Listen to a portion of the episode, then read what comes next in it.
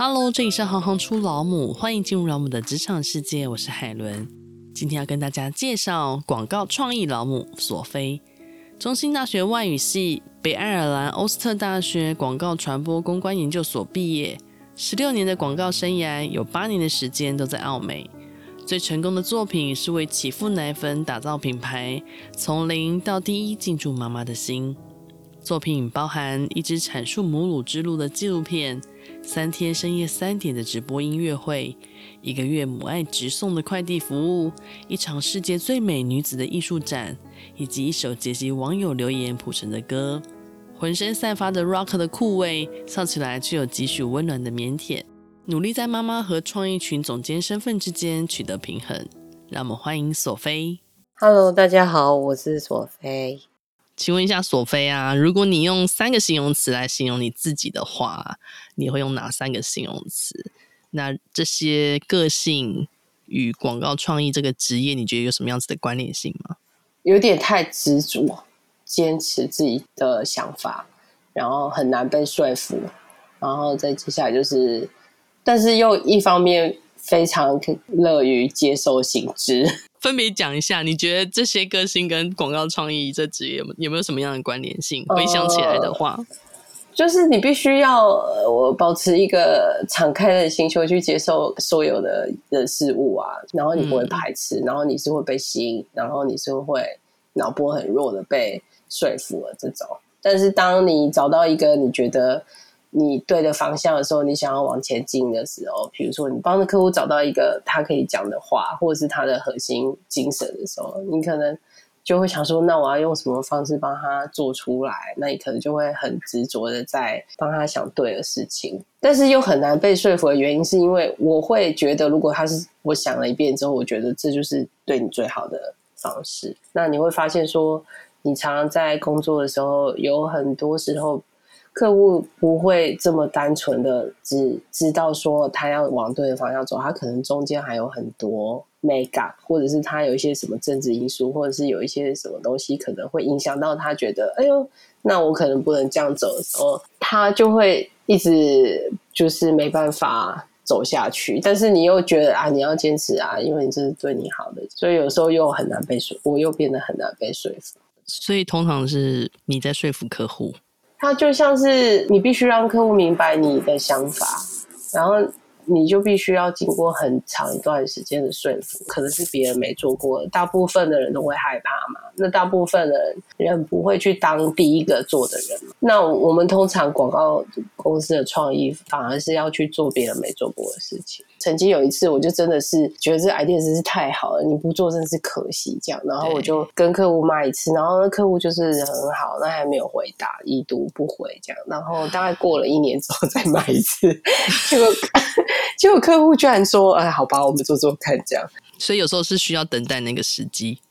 对，然后你要懂得坚持，嗯、要不然你很容易没办法完成一件事情。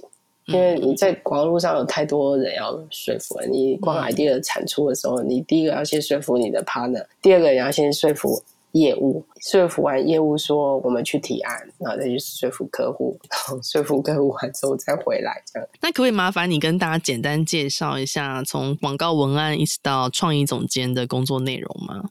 其实广告文案主要的工作就是想文字要怎么写嘛。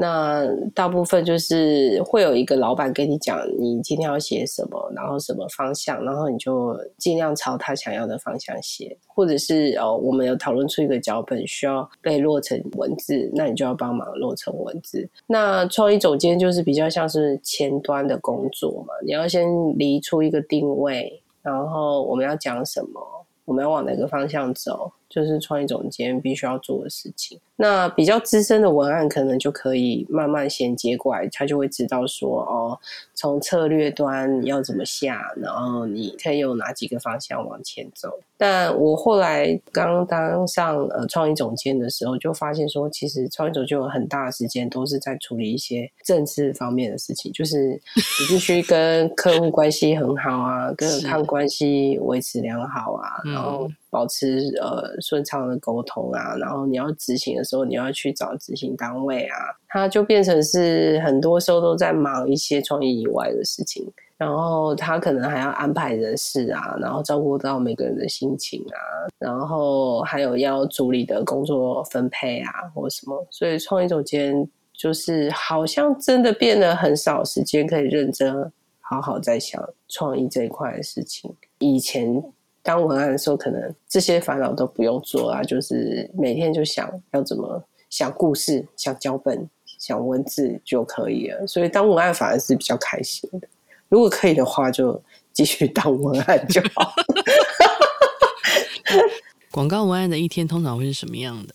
广告文案一天哦，有可能在骑摩托车上班，或者是在坐公车上班的路上，就开始想 idea，因为早上第一个。就要讨论，组里讨论，要跟 CD 过 idea。那你可能想了三个故事，呃，五个五个脚本这种，然后早上一早的时候就跟你的组员聊聊聊，聊出一个你们觉得可以的脚本。然后如果创意总监说 idea 都不行诶，再回去重想，你就是明天要继续想这样。那以前的经验是我跟 partner 可以就是这样一直想。想个两三天吧，然后就是想到让他同意为止，这样，然后等到同意之后呢，你就开始落成脚本，然后落成脚本的时候呢，呃，设计就要把脚本的 reference 视觉给找出来，那我们就把它编成一个小脚本，然后去跟啊、内部的业务过，诶，你觉得这脚本怎么样？业务说哦。好像哪里没有写到，或者是哪里需要加强，我们再回去改。如果他过的话，我们就可以直接、呃，原本跟客户约好的提案就可以前往提案了。那客户提案也要看客户喜不喜欢、想不想买这样，或者是他今天有几个小贴文要写里面的文案的 content，他就想办法自己伸出时间去把它写完。它可以被执行的时间有多长啊？我的意思是说，嗯，从你刚刚讲的那一套，一开始到能够推到客户面前，通常是多少个工作时间之内得完成这件事？如果是拍片的话，你还是得要找导演啊，然后还要过 PPM 啊，跟客户沟通说我们打算怎么拍啊，然后脚本分镜是什么啊，那会拍到几开啊，然后一直到拍摄结束还要有两个剪辑，要过 A copy 或 B copy 的时间啊，大概也要历时一个月吧。一个月就有办法把这件事情全部都做完？对，但是我之前有去过泰国的里奥贝纳，然后我是去去他们公司，有点类似见习。那我我那个时候问他们拍片的时间，他们可以浓缩到一个礼拜拍完，然后上片。我想说，哇塞，这泰国的速度也太快了吧？你是说从文案开始想吗？拿到脚本 brief，导演导演拍摄 A copy B copy 胶片，嗯，然后大概一个礼拜完成。我说哇塞，泰国的这个速度也太快了吧！然后我也曾经去过新加坡，也是有一点像是一个论坛啊，idea 论坛之类的。我发现新加坡人工作的速度也是非常非常之快，所以我反而觉得台湾很幸福诶，台湾创意可以这样慢慢想慢慢做。可是我在台湾有的时候还是会抱怨说：“哎，怎么时间这么少？”哎，可是后来去过新加坡跟泰国，我觉得哇，他们是怎么办到的？我们没有办法哎，我不知道他们怎么办到的。怎么办？如果这一段被客户听到的话，怎样？怎样？他们就直接去找新加坡或泰国人吗？没有，直接要求你们的时间。我们不是泰国人，我们不是新加坡人，好吗？我们不是。那你去泰国呀？那对你而言，你觉得广告是什么？其实我自己也有时候会很矛盾诶，因为有时候大家都会说，哎，广告都是骗人的。但是我后来发现说，在我认识的广告人里面，还有我以前的广告界的老板，比如说奥美的 ECD 也好，就是他们其实以往的作品都是。影响力蛮大的作品，就是他们其实已经跳脱你认识的那种平常时呃，你看到的计程车上面强迫你看的那些东西。我反而觉得它其实是一种沟通的艺术，就是你沟通的艺术是你可以很很 subtle 的把你的讯息埋在里面，反而是你让人家娱乐到，或者是让人家看完影片可以引发一个什么效应，或者是你的影响力可以引发某一个人开始想一件事情。对我来说，就是语言的力量了。虽然它背后还是商业行为，但是我觉得我们广告人的灵魂里面还是想要去做有影响力的事情。但我不知道你们自己觉得嘞，你们对广告的看法是什么？广告对我来说，感觉像在卖梦想的感觉。嗯嗯嗯，这东西它可能在很短的时间之内，它就可以触动到你很内心的一个小小的神经，这样。所以要要是我看到类似像这种广告的时候，我都会特别嗯有感受。对，嗯、但杀头那种东西，但也看蛮多。但我就觉得我个人比较比较期待。所以说老实话，我自己以前对于广告业也有很多的憧憬，然后有想过说，哇，是不是可以有机会可以到广告公司去工作？听说现在年轻人已经不太有这样的梦了。其实大部分的人，因为都会听到他背后的苦啊。那讲到。讲到这边的话，你自己一路上遇过的挫折或是困难，嗯，很多哎、欸。其实你可以讲讲你觉得最难忘的。我觉得在广告界，大部分的人都会觉得他的工时是长的。嗯，对。但因为我本来就很喜欢帮人家想。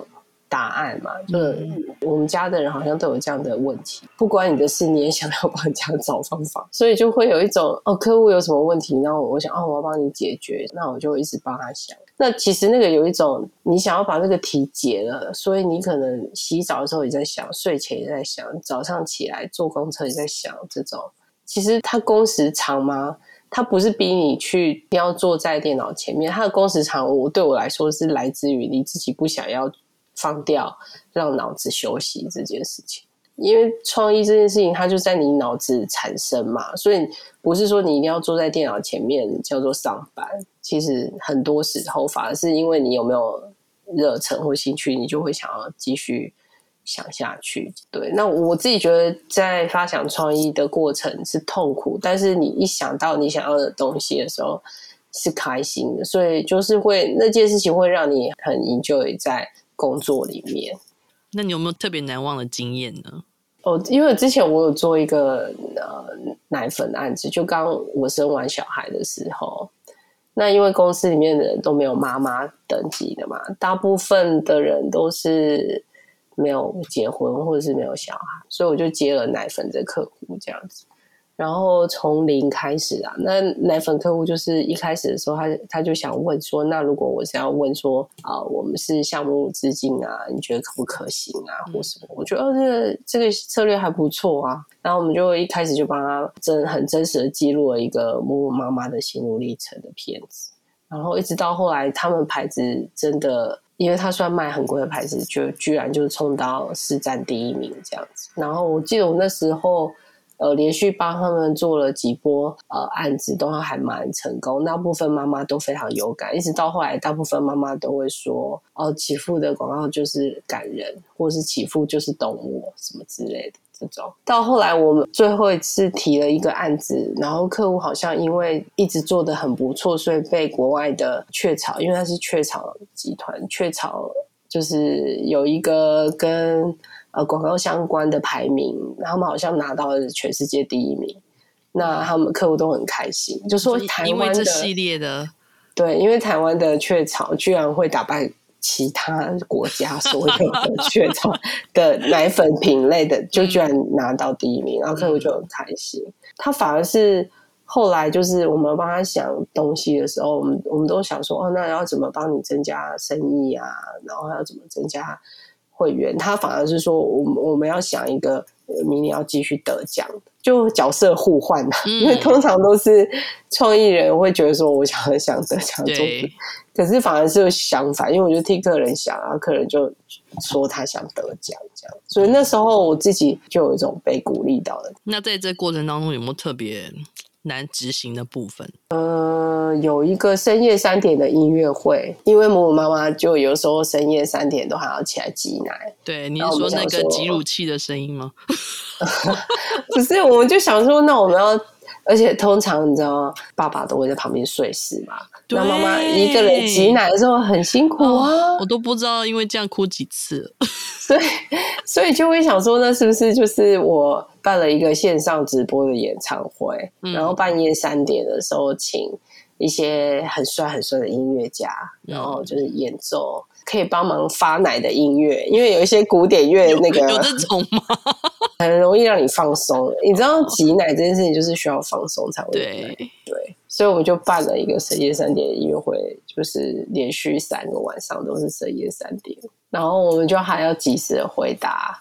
就是线上有在音乐会上面的人的问题或什么的，所以我，我我们我我们那时候有连续三天都是半夜三点进公司，然后一一群人围成一圈，然后就是要爸爸回答问题。就那个时候是蛮蛮特别的一个工作经验。